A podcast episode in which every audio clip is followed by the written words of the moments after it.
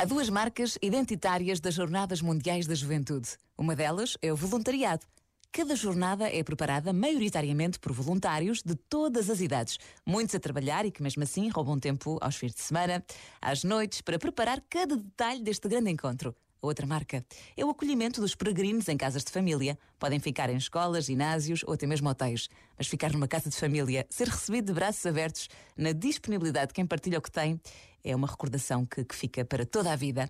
Dizem todos os que já passaram pela experiência de ser acolhidos e de acolher.